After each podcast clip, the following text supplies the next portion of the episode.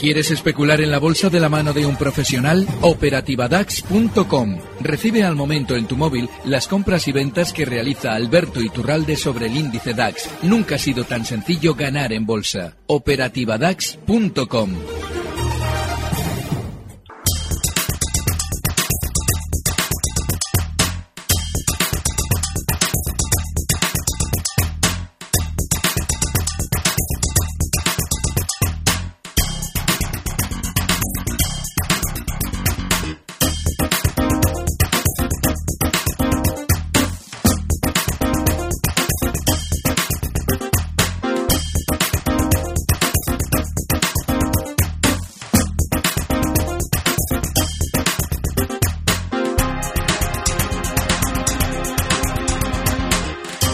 34 minutos de la tarde abrimos el consultorio de bolsa en este programa con Alberto Iturralde, responsable de díasdebolsa.com. Alberto, ¿qué tal? Muy buenas tardes.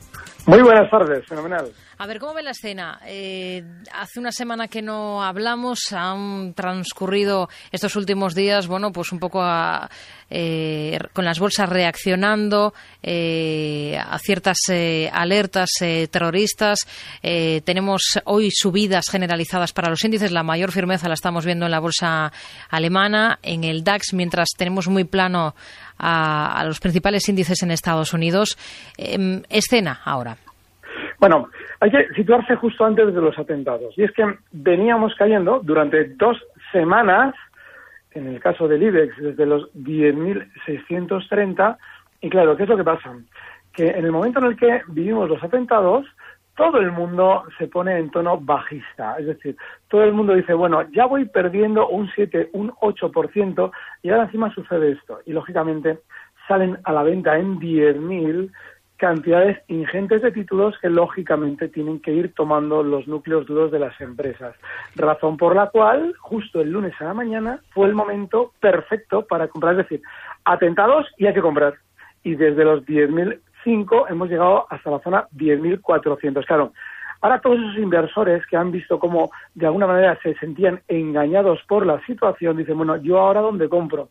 Claro, ahora queremos comprar en 10.400 lo que vendimos en 10.000 cuando esa zona ya 10.400 es de lo que técnicamente se llama resistencia. Así es que hay que tener ya bueno, precaución en bolsa siempre, pero hay que tener ya eh, la idea clara de que lo más normal es que lleguemos tarde, seguramente todavía veremos nuevos máximos. Hoy, por ejemplo, citabas como estrella de los índices europeos al DAX Cetra, pero es que el DAX Cetra ha llegado al alza ya hasta la zona desde la que se descolgó en agosto, es decir, hasta esa zona 10.000, perdón, 11.147, 11.150, toda esa zona es el punto en el que en agosto vimos cómo aceleraba caídas para aquella debacle que vivíamos en verano. Bueno, pues ha llegado hasta ahí. Eso significa que a partir de ahí ya hay mucha gente enganchada esperando a salir y lógicamente conlleva que los índices ahora continúen seguramente marcando nuevos máximos, pero con mucha más lentitud, lo cual nos obliga a estar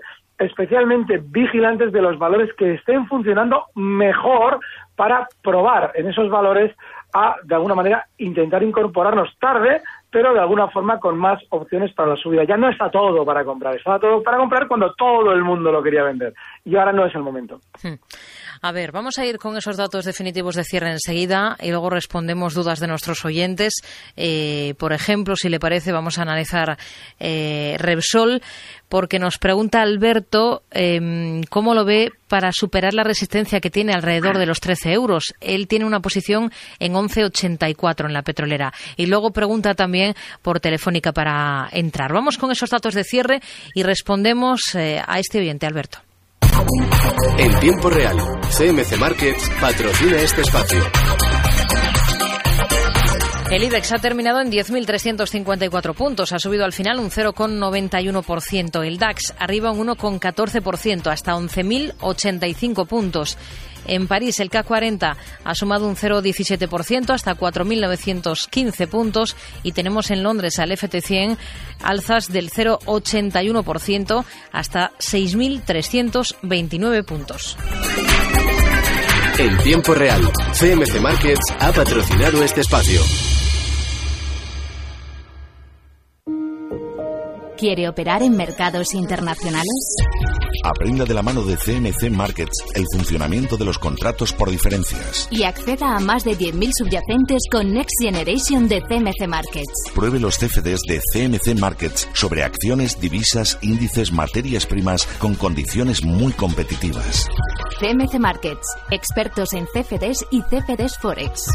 Los CFDs son productos complejos y apalancados con un alto riesgo. Es posible perder más de lo depositado. Consulte sus riesgos. A ver, vamos a responder a ese oyente que nos preguntaba por Repsol y por Telefónica. Alberto, ¿qué le decimos?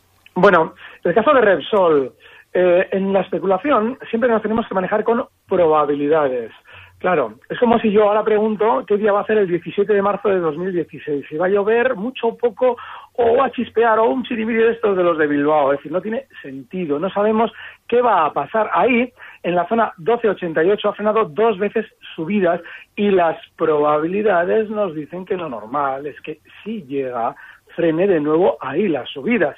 De manera que no debemos nunca especular intentando anticipar si se va a romper una, una resistencia, salvo que tengamos realmente indicios claros. Por ejemplo, si yo estuviera, si hoy Repsol en lugar de cerrar en 12.26 estuviera ya cerquita de los 12.88 y, y mañana imaginemos ¿no? que sale Brufao y nos dice que la compañía está fatal, que se va a arruinar. Hombre, tengo clarísimo que va a subir y que va a romper la resistencia. Pero como no tenemos ahora mismo ningún indicio de nada, porque ni siquiera tenemos a Repsol cerca de la resistencia, yo no intentaría anticipar absolutamente nada. El caso de Telefónica. Bueno, Telefónica eh, frenaba su última subida donde debía, en la zona 12.20. Claro, ahora, mm, después de un primer intento de recorte, vuelve a rebotar con el resto del mercado. Pero claro, como vemos que el IBEX está especialmente débil, no ha hecho una subida tan importante como el DAX. Por cierto, en la operativa DAX este mes 579 puntos de beneficio hemos obtenido. Bueno, pues nada. El caso es que lo normal es que como el IBEX está más débil, pues Telefónica también, en el momento en el que alcance esa zona 12-20, frene subidas si es que la alcanza. Con lo cual, no están los valores españoles en un momento especialmente bueno para comprar, sobre todo los que replican directamente al IBEX. A ver, vamos a ir con más dudas de oyentes. Eh, por ejemplo, eh, tenemos eh, a un oyente que nos pregunta por Endesa eh, porque ella ha sido de los que más eh, ha caído.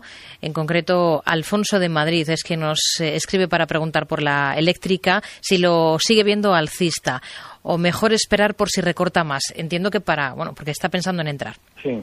Vale, no, no es que lo siga viendo alcista, es que es alcista. Yo no, no lo veo. Es que si abrimos un gráfico, claramente el valor sigue siendo alcista y la prueba de ello es que eh, justo el martes, es decir, hace mm, tres sesiones completas, pues eh, marcaba nuevos máximos históricos en 20,70. Claro, a partir de esa zona 20,70 y como mucho hasta 20,80, 20,90 es donde tiene su resistencia y es lo normal que vaya frenando. Con lo cual, si ahora estamos fuera, lo mejor sería intentar eh, reincorporarnos a esa tendencia alcista desde los 20.07 donde está ahora, pues en niveles de 19.60, por ejemplo, que es una zona de soporte claro.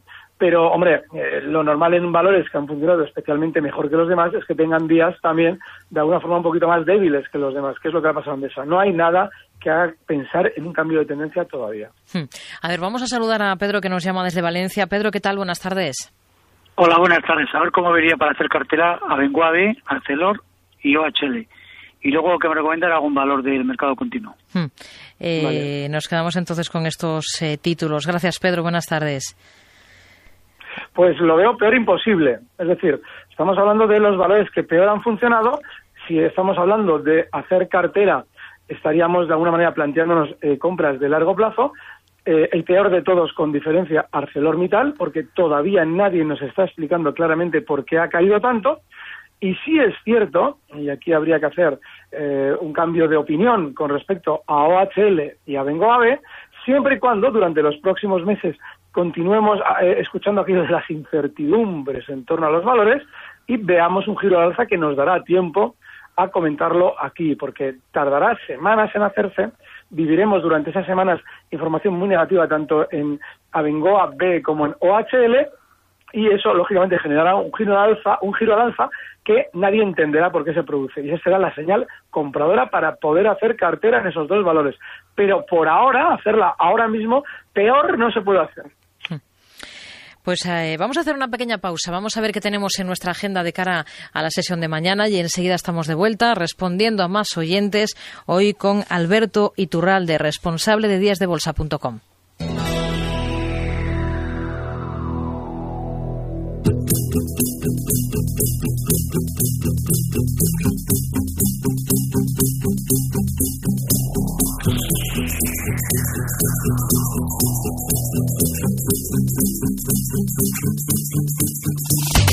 La semana termina a nivel europeo con la publicación de la balanza de pagos de septiembre. También se va a conocer el indicador de confianza del consumidor de noviembre, también de la eurozona, en ambos casos datos que publica Eurostat.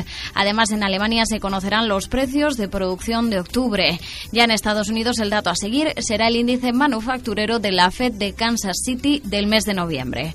Por el lado empresarial, las estadounidenses Dollar Tree y Patterson van a publicar sus cuentas trimestrales. Y de vuelta a nuestro país, Ferrovial va a pagar dividendo a los accionistas que hayan elegido el cobro en efectivo dentro del programa de Script Dividend. De entre todos los fondos de inversión del mercado, Tresi selecciona los mejores. De entre los mejores, seleccionamos los más adecuados a su perfil. Así, de entre todas las opciones, usted siempre obtiene la mejor para su dinero. Parece fácil, pero solo Tresis puede ofrecérselo. Solicite su asesor personal llamando al 902-303-363 o en tresis.com. En Gestión a Radio, Tiempo Real, con Rocío Arbiza.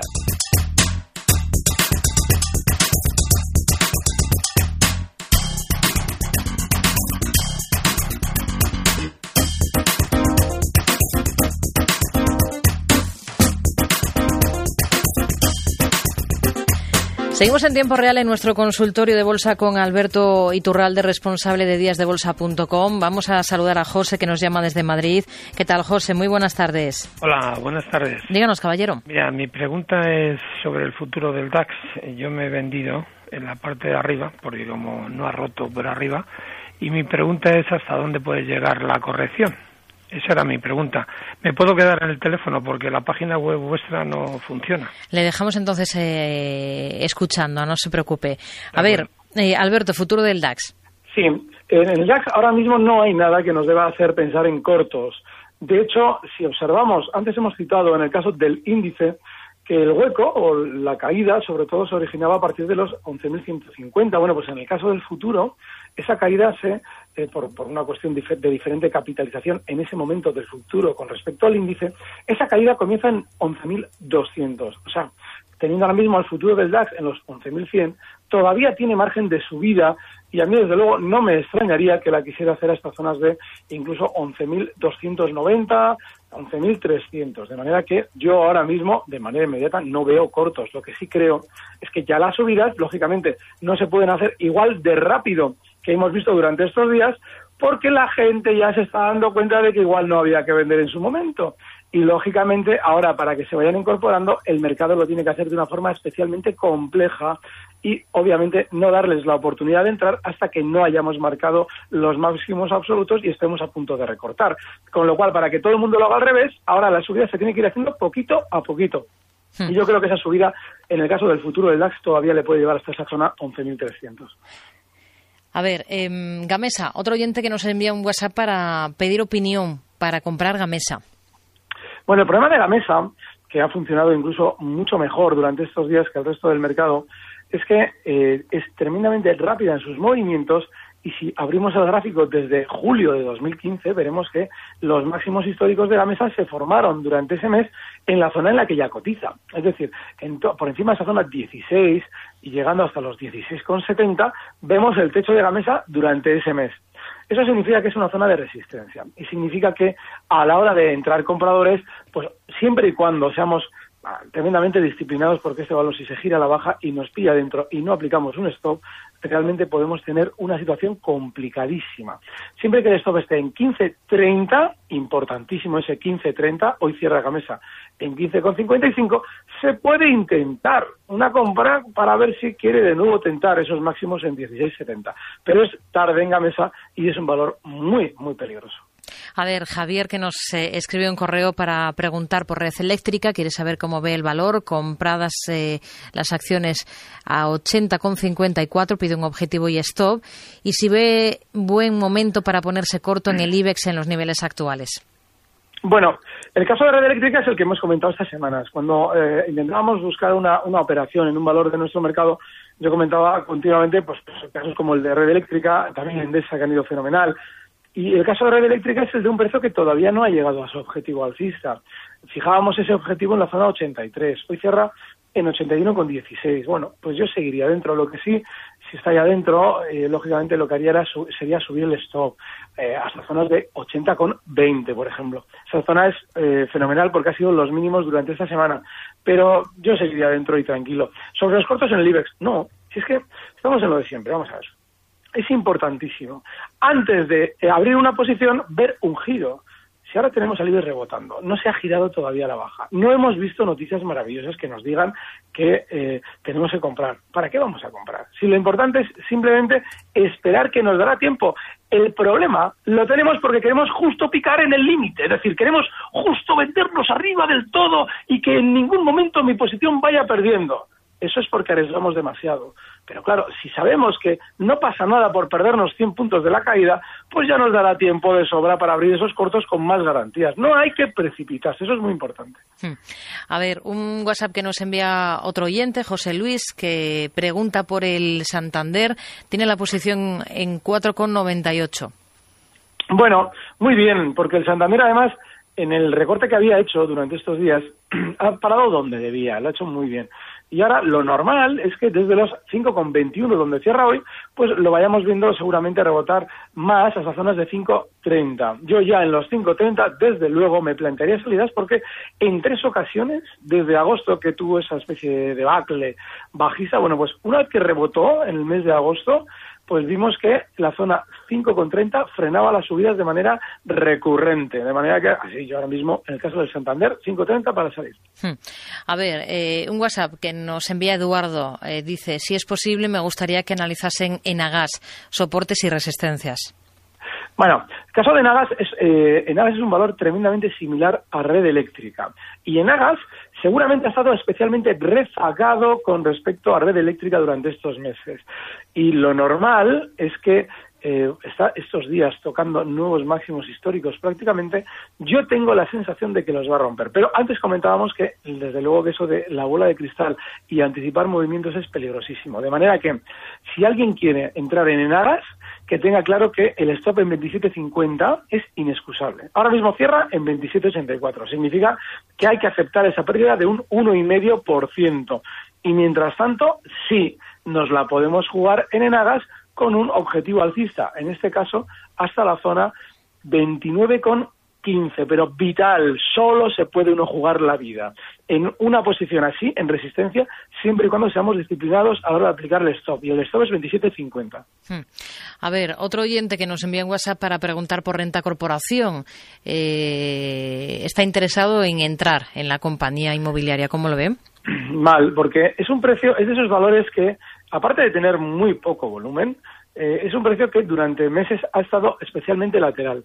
Claro que en cualquier momento, que es lo que seguramente nuestro oyente ha visto de refilón, va a romper al alza lo que ha sido esa resistencia durante los últimos eh, 13-14 meses, que es el punto 1,90. Sí, hoy de hecho ha sido, lo, eh, no, ayer fueron los máximos y ahí volvió a frenar las subidas por tercera ocasión. Claro, lo romperá algún día, pero es muy peligroso en el sentido de que, así como por ejemplo en Agas tiene una tendencia alcista de largo plazo, el valor que acabamos de comentar anteriormente, en el caso de renta corporación no es una tendencia alcista con lo cual, claro, unido a una tremenda volatilidad, el riesgo que corremos es enorme. Así es que si nos la vamos a jugar, importantísimo, muy poca parte del capital. Y en el caso de renta, estaríamos hablando del stop en 1,78. Hoy cierra en 1,83. Y bueno, a ver si realmente suena la flauta y rompe al alza el 1,90, que bueno, no sería de extrañar tampoco. Hmm. Grifols, Miguel nos pregunta por este valor. Eh, ¿Qué le dice de Grifols? Tiene la posición a 43,7. Ha cerrado hoy pues un poquito por debajo, 43,62. Bueno, y además es un valor que eh, eh, tiene una cosa buena y una mala. La buena es que el stop es clarísimo. Eh, la zona 43,10 ha servido de mínimos durante dos semanas, bueno, vamos a redondearlo en 40, y, bueno, vamos a hacer un poquito por abajo, 42,97, para dejarlo un poquito más clavado, un poquito lejos de esa figura de vuelta posible a la baja que está haciendo. Ese es el stop, ¿vale? El problema que tenemos es que Grifos, una vez que se ha situado por encima de lo que había sido su resistencia histórica en la zona 42, no ha continuado al alza con la fuerza que debería. Eso significa que si nos rompe a la baja, es decir, si un día nos cierra por debajo de esos 42,97, yo aplicaría el stop.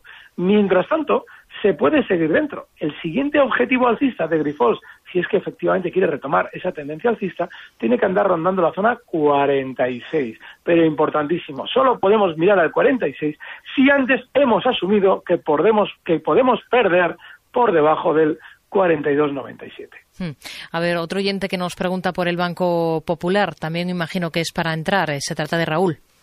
Bueno, el problema del Banco Popular es que, fíjate, hemos citado antes el Santander y decimos, bueno, es que este valor realmente con los rebotes generalizados ha funcionado mejor. Alguien dirá, bueno, es que el Popular también ha rebotado. Ha rebotado mucho menos comparativamente y de hecho sigue con su maravillosa tendencia bajista.